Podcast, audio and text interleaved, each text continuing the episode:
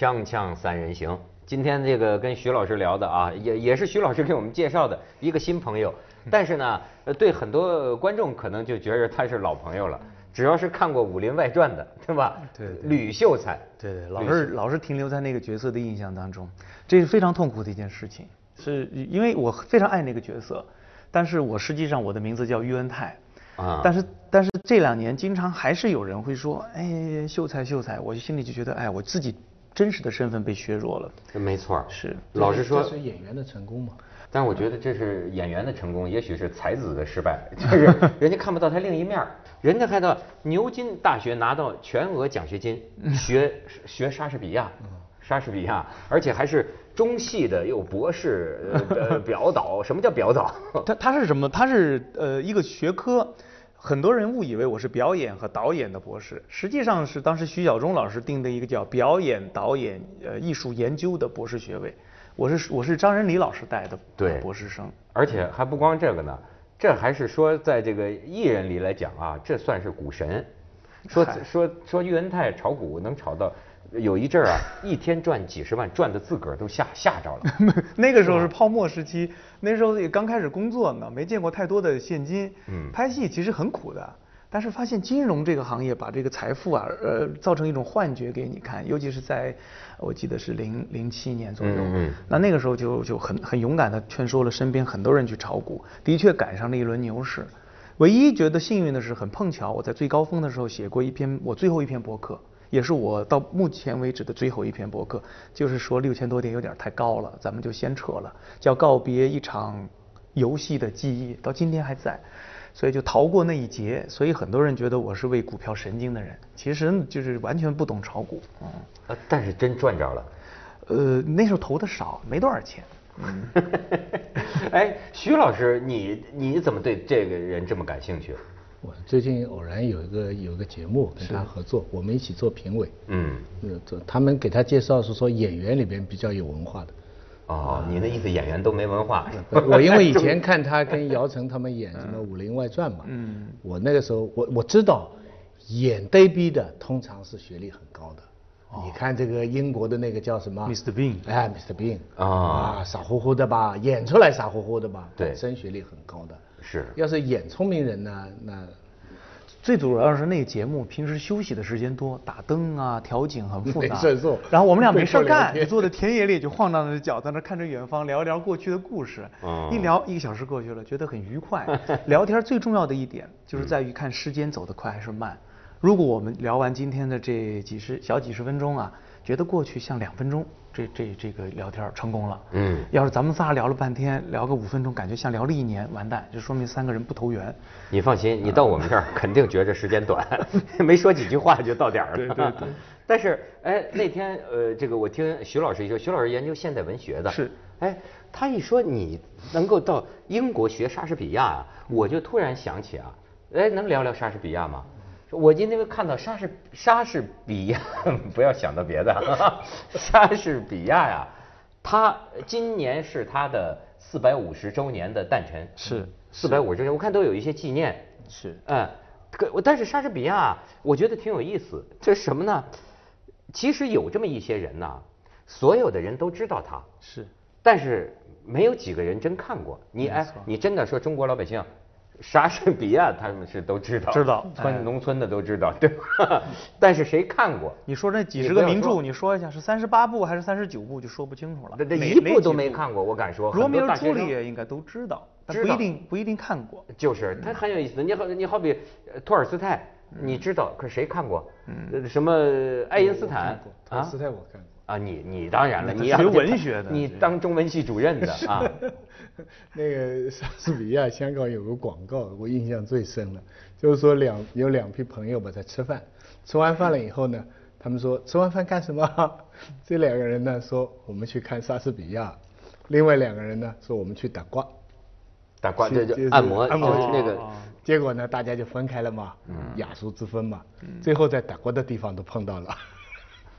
碰 到了那个人说，明明白这个殊途广告的意思同归啊他们的目的是做那个打卦的地方的广告，哦。然后就哦，你们的莎士比亚来啦 今年那个四百五十周年纪念，所以后来那个国家大剧院呢，就突然有一天，我因为我跟这个单位很少有联系，大概零九年我也暗恋桃花源去过，那么五年就没有联系，突然打电话给我，想让我去做他们的一个宣传推广人，就是整个一系列莎士比亚演出的推广人，我非常的高兴就去了，参加了发布会，然后就发现中外两波莎士比亚的创作者。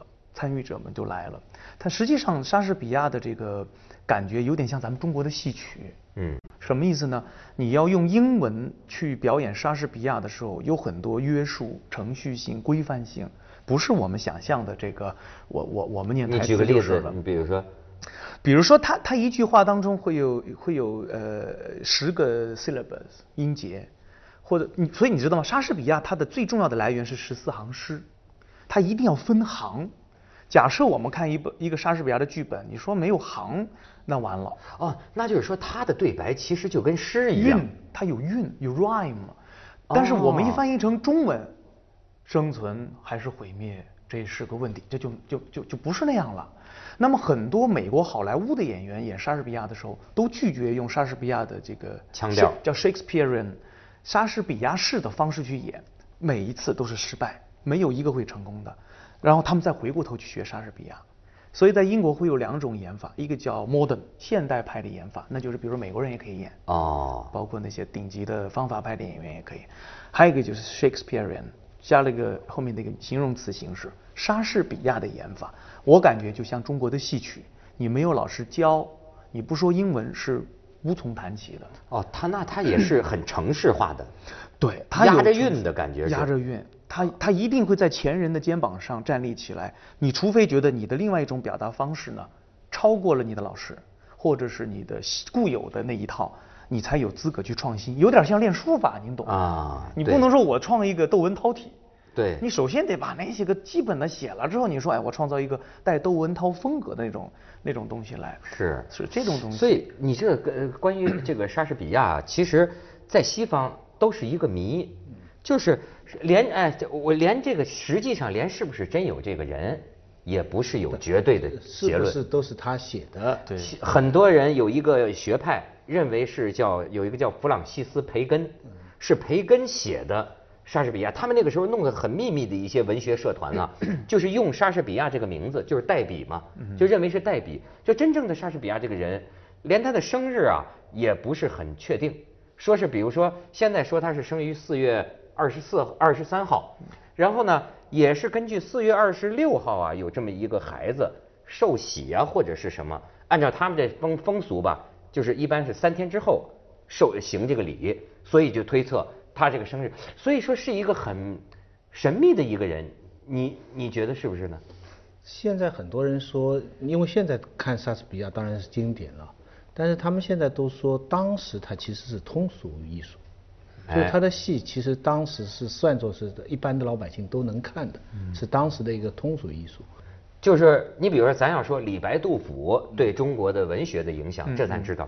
但是咱们知道，莎士比亚对整个西方的这个文学的影响，就是比这地位还高啊。莎翁嘛，他有这么一个一个地位，但是他到底是什么影响？他两两千年的时候，他们统计过，过去一千年世界上最伟大的人，进行了好多轮的投票。到最后，候选人是两个，一个是达尔文，一个莎士比亚。但这两个人最后再投票，莎士比亚是第一位。嗯，换句话说，西方人认为在新世纪开始一千年里边，世界上最重要的一个人是一个文学家。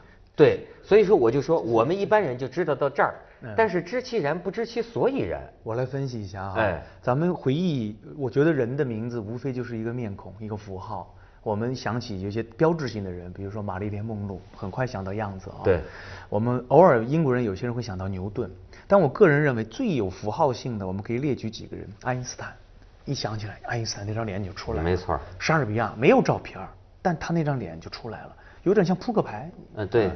所以实际上，莎士比亚具备具备某一种模糊性和无法言说性。在我们这个专业的莎士比亚领域里面啊，我们习惯用一种词来形容莎士比亚，叫说不尽的莎士比亚。不是，就说他牛在哪儿？他牛，他伟大在哪儿？牛就在于他接触了某种神性。我随便举个例子啊，他的那几十部艺术作品，第一次就人类有史以来第一次创造了角色的模糊化和非善恶观。我打个比方，我们一说咱们中国电影，鬼子一进村，啊，那鬼子腿都是弯的，就是要符号化嘛。对好人像好人，高大全；啊坏人像坏人，特别那啥。对那个你说太监，姜文演那太监也弯这个腿，对还算是性格化的李啊莲英了。大部分人演太监，那就是那一一副奴才样，但实际上人物是很复杂的。我相信太监当中也有长得帅的，事实跟我们想象的不一样。啊但莎士比亚牛就就牛牛在哪儿呢？演员们只要你敢说你演过多少个莎士比亚的角色，你就能演全世界所有的人。他是以哦其类类型化能够概括全全部世界的人，所以有很多人会怀疑他不是他的一个人的力量能完成的。是呃呃，也就是说，实际上大家都认为莎士比亚是用上帝的手在写，这个是他最了不起的事情。也就是说，同时那个时代有点像我们这个，呃，公元前老子、庄子、释迦牟尼那几百年全出来了，对吧？那一段时间出现了两个非常了不起的剧作家，另外一个在中国汤显祖啊汤显祖这俩人如果有这个航空啊，或者是这个这个比较文学有这种研究。对他如果他本来是可以见得到的，啊但呃好像年代还相年代在一块儿呃，在一块儿。但是呢，呃，汤显祖没有获得像莎士比亚那么高的地位，因为莎士比亚的那个创作量非常的大，超出了我们这个时代的想象。他具备了那个时代独一无二的超越性，从此他成为了英国的象征。有人就这么认为，自从有了莎士比亚，英国这个国家再也不会亡国，是达到了一个神性的地步。这讲得好，咱们先去一下广告，锵锵三人行广告之后见。其实我倒没想过你刚才提的这个问题，呃，讲起来是有道理的。今天我们我老是跟学生讲，你看一个文学作品是纯文学的还是通俗文学的，一个最简单的标志就是看它有没有坏人。如果一个戏一个小说里有坏人，它就是一个通俗的作品。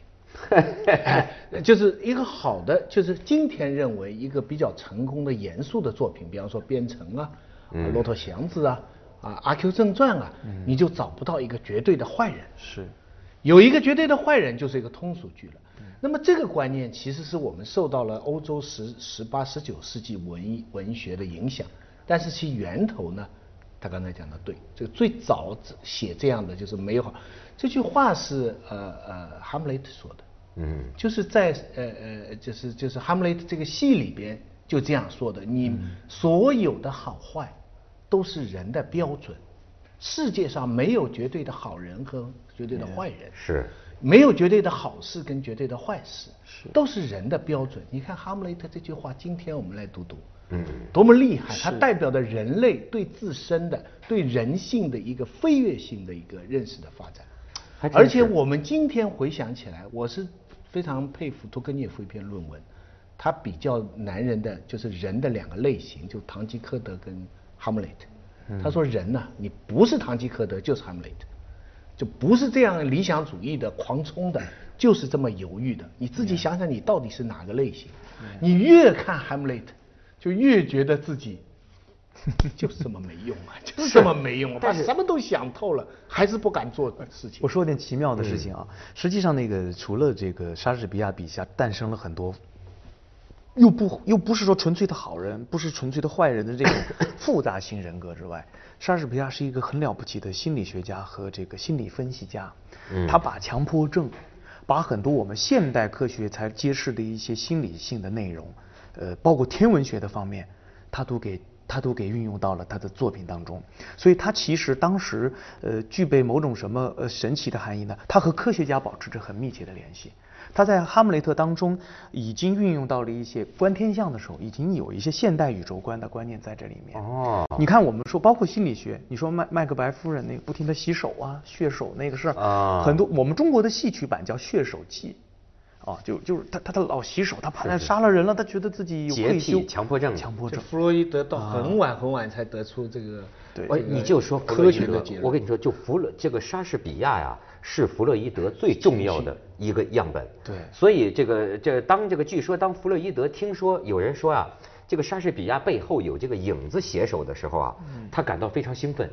因为他按照他的心理学分析啊，他全是建立在这种，比如说最典型的就是恋父情节，哈姆雷特，他就从哈姆雷特这儿得出来的，就是说他恋着他妈，他杀他的父亲。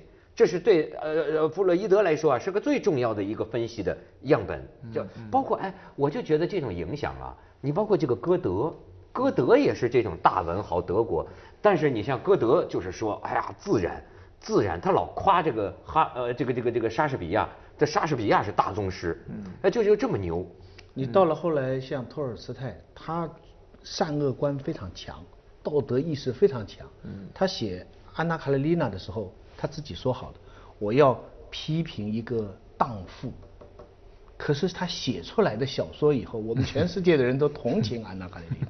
哎，这个就是就是这个文学的力量啊，把人性看到。你再回想，你看今天我们中国的网上，多少善恶分明的例子啊！是谁吃饭之前是好人，哎，一下子就变成坏人，然后人家追求他多少年前，你看他就怎么坏怎么坏，多读读莎士比亚吧。哎，你这个讲的特好，而且我人类否则不会进步。是，但而且我就觉得像你们这个研究表演的哈，我也有一个误解，因为我不懂，但是呢，经常现在就听他们老拿斯坦尼斯拉夫斯基啊，嗯，开玩笑，嗯，感觉呢，这个你咱中国过去都是斯坦尼斯拉夫斯基的这个体系，是对吧？但是到底什么是我也不清楚。但是我现在觉得他被聊被被今天的很多人聊成了一个什么呢？好像这个跟着斯坦尼的这套体系啊，嗯就是这种啊这个脸谱化的。这个表面化的，嗯不是是不是不不不，能他不是表面化。的呃，斯坦尼斯拉夫斯基体系就是说，呃呃，袁恩泰就是李秀才，就是他要以进到这个角色，他在演这个角色的时候，他要尽量的进到这个角色，但是因为这种表演观让人相信他是对吕秀才是但是因为这种表演观呢，他和是不是因为跟这个革命结合在一起之后啊，这就是好像我我现在现在，你比如说你看周星驰拍那喜剧片，这就是。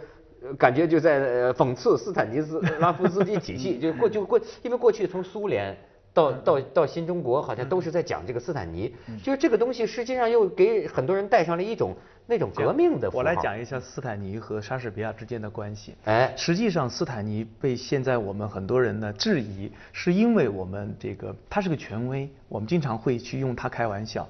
实际上美国人也非常的推崇斯坦尼，我们说 Robert De Niro，还有 Al Pacino，还有 Dustin Hoffman，这帮人都是斯坦尼的弟子。为什么？因为美国有一派叫方法派。我是最早在中国研究方法派的人，我那时候翻译过一些论文，所以方法派传就是方就是斯坦尼传到了美国，在当地播了种，种了植物长出来，那个叫方法派。其实它是斯坦尼体系，演技派嘛，可以叫。对，就是他就是人物走进了角色的内心，真实的去体验。说白了，只是体验，而不是说我表面的去演。所以呢，呃，而我一直认为，我说一句从来没有人说过的一个感觉，我认为斯坦尼真正的来源是莎士比亚，因为莎士比亚是最早的斯坦尼体系，也就是那个时候，比如说温涛兄问我一句话：“袁太，你来了，你吃饭了吗？希望你今天愉快。”很简单的一个台词。如果是在莎士比亚的剧本当中，这句话可以有无数种解读，它可以是窦文涛不欢迎我来。啊它可以是窦文涛认为我迟到了，在责备你；嗯它可以被认为是窦文涛在怀念袁谭，你终于来了。你的语气的呃不同，说法的不同，同样的一句话，它会有无数种含义。这样，甚至我们可以把它演出潜台词，叫 subline，、就是语词语之后的东西。那它需要你演员完全走入角色的内心，去做一个总谱的设计，然后一点点的去感受。你如果没有感受到，就不要去做它。于是就一点点、一点点、一点点，最后把角色和人物合到一起，创造出了一个独一无二的人物，比如说吕秀才。从此，他们认为这个东西就是于恩泰，又是吕秀才，永远把你们俩放在一起，这就是斯坦尼。哦这也是当年莎士比亚做到的。所以实际上，莎士比亚提前了几百年在完成斯坦尼的工作。斯坦尼把它理论化。那现在跟斯坦尼所对立的又是一个什么布莱东西呢希特其实没有哎，连演布莱希特的好的演员都是用斯坦尼的方法去演的。全世界没有一个演员与斯坦尼为敌，包括周星驰。但是只有方法上，我们在理论研究上会说有梅兰芳的体系，有布莱希特的体系，有斯坦尼的体系。我个人认为，所有的演员都是在走斯坦尼的路。对啊，我刚才听你说，我就觉得有这个问题。哎，咱们先去一下广告，我再问你啊。锵锵三人行广告之后见。你比如我刚才听你说，这斯坦尼啊，体验角色的内心，那有什么表演呃派别不是这样的？不不不要求去体验内心呢？表演好的不都应该是这样吗？呃，比如说我们在《武林外传》里面，那时候我们建议就是说可以看镜头，嗯这种东西在斯坦尼里面是不会出现的，因为啊所谓咱们那种穿帮我们就是我们叫假定性，啊，假定性就是我们用假定性来玩儿，比如说我们就知道这是游戏，时不时我们跳出来，哎，我现在又不是他了，哎，我又是他了，所以我会跳进跳出，哦一会儿是一会儿不是，这就布莱希特。这就布莱希特，哎那我知道，就是上次那个林那个话剧的那个那个那个老导演叫叫叫叫叫林兆华呃，林兆华，嗯哎，他就是说中国戏剧为什么牛？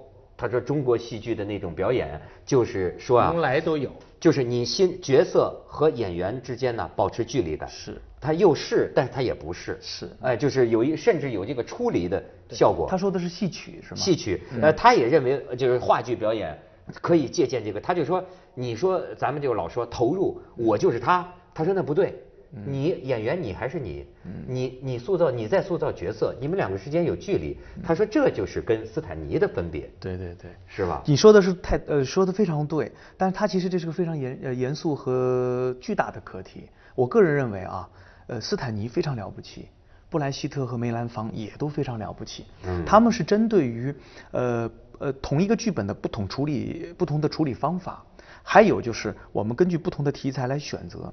有时候真的你能够完全复原一个现实主义的场景是非常了不起的。